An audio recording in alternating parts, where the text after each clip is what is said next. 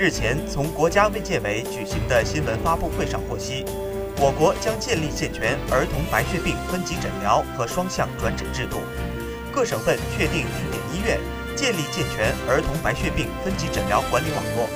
实施家庭医生签约管理，将白血病患儿全部纳入家庭医生签约服务，指导做好救治工作，定期复查，提供居家、社区感染防控、健康指导等服务。近年来，我国积极推进儿童白血病救治管理工作，开展农村贫困白血病患儿专项救治工作。截至目前，